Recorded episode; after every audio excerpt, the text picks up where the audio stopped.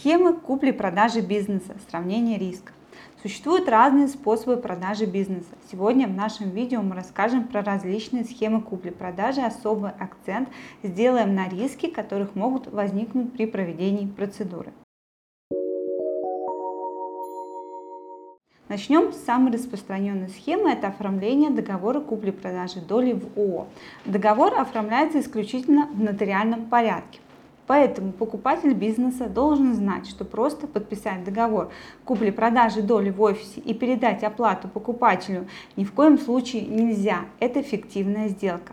Также на продажу и покупки доли в компании обязательно должны быть согласны супруги участников сделки, если они в браке. Согласие супругов оформляется в нотариальном порядке. Что касается стоимости такой сделки, то покупатель несет затраты по оговоренной стоимости за бизнес и затраты по самой сделке, а, проводимой у нотариуса. По договору продавец – может продать свою долю как за стоимость, предложенную продавцу, так и за действительную стоимость, которую рассчитывает бухгалтер, или за стоимость, определенную в уставе, если она определена уставом компании. Важно помнить, что расчеты между продавцом и покупателем должны быть произведены перед подписанием договора купли-продажи у нотариуса. Плюсы такой продажи в том, что это не требует большого количества времени для оформления, и все обязательства по оплатам выполняются до подписания договора у нотариуса нотариуса по оговоренной заранее в договоре цене. Минусами могут оказаться такие моменты, как передача имущества. После заключения сделки необходимо передать имущество и документацию общества новому владельцу. Если продавец окажется недобросовестным, то этот процесс может затянуться или вообще может быть не выполнен. Следующая схема купли-продажи бизнеса – это вход и выход участника из общества. Важно помнить, что при вводе участника увеличивается уставный уставный капитал общества на сумму равную долям входящего участника. А это значит, что входящий участник обязан внести часть своей доли на расчетный счет компании в течение трех месяцев с момента получения обществом заявления о намерении вступить в него. Соответственно, покупатель, новый участник должен быть по договоренности с действующим владельцем, оплатить какую-то сумму за сам бизнес, а также внести свою долю в уставный капитал. Но что еще немаловажно помнить, так это то, что когда старый участник напишет заявление о выходе из общества, то общество обязано выплатить ему действительную стоимость его доли в течение 4 месяцев с даты выхода участника из общества. Действительная стоимость доли рассчитывается за счет разницы между стоимостью чистых активов компании и размером ее уставного капитала. При этом размер действительной стоимости доли высшего участника может быть достаточно крупным, а сумма выплаты может ударить по бюджету компании. Если общество не выплатит высшему по заявлению участнику действительную стоимость доли в указанном законе срок, то высший участник имеет право потребовать исполнения такого обязательства в судебном порядке. А судебные тяжбы в качестве ответчика – это ненужное пятно на репутации бизнеса. Как видно, минусов в такой процедуре больше, чем плюс. Во-первых, это сроки оформления. Каждый этап оформления займет 8 рабочих дней, а всего их 3. Это очень долго, поэтому как каждый из этапов можно запустить на регистрацию только после прохождения регистрации очередного. Во-вторых, большие финансовые затраты. Помимо расходов на нотариальные расходы и государственную пошлину за госрегистрацию, необходимо выплатить действительную стоимость доли выходящему участнику. Существует и третий вариант купли-продажи бизнеса – это реорганизация, которую можно провести в разных формах. И выбор той или иной формы реорганизации бизнеса опять же будет зависеть от вашей конечной цели.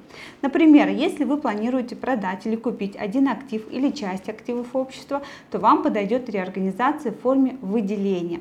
Если наоборот вы хотите объединить активы одной компании с другой компанией для более эффективной работы в той или иной сфере, то лучше выбрать слияние или присоединение.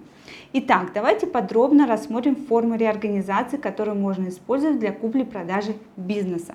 Реорганизация в форме слияния подразумевает под собой передачу всего имущества и обязательств к вновь созданному обществу и прекращение существования старых организаций. Таким способом можно воспользоваться при объединении двух компаний, одна из которых производит, а другая занимается разработкой технологических процессов. Это позволит увеличить прибыль или вывести компанию из кризиса.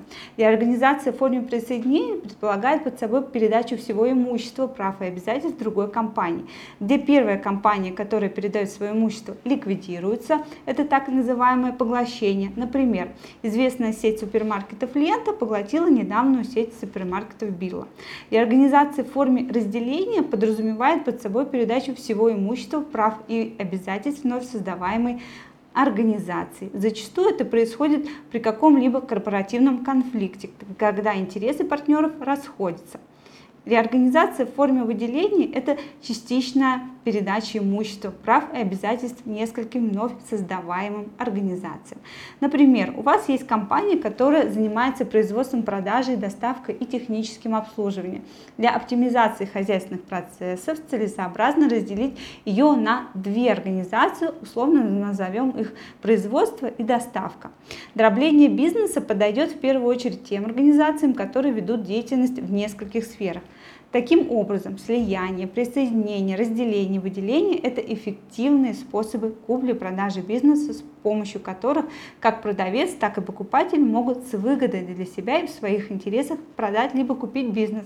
Но реорганизация имеет минусы. Например, вероятность ошибочной оценки фирмы, финансовые расходы, связанные с выплатами дивидендов новым участникам, сложная интеграция, если слияние происходит с компаниями, которые работают в разных сферах деятельности. При слиянии компаний с иностранным участием есть риск несовместимости различных культур. Навязывание своей политики одной компании, которая оказывает негативное влияние на эффективности другой.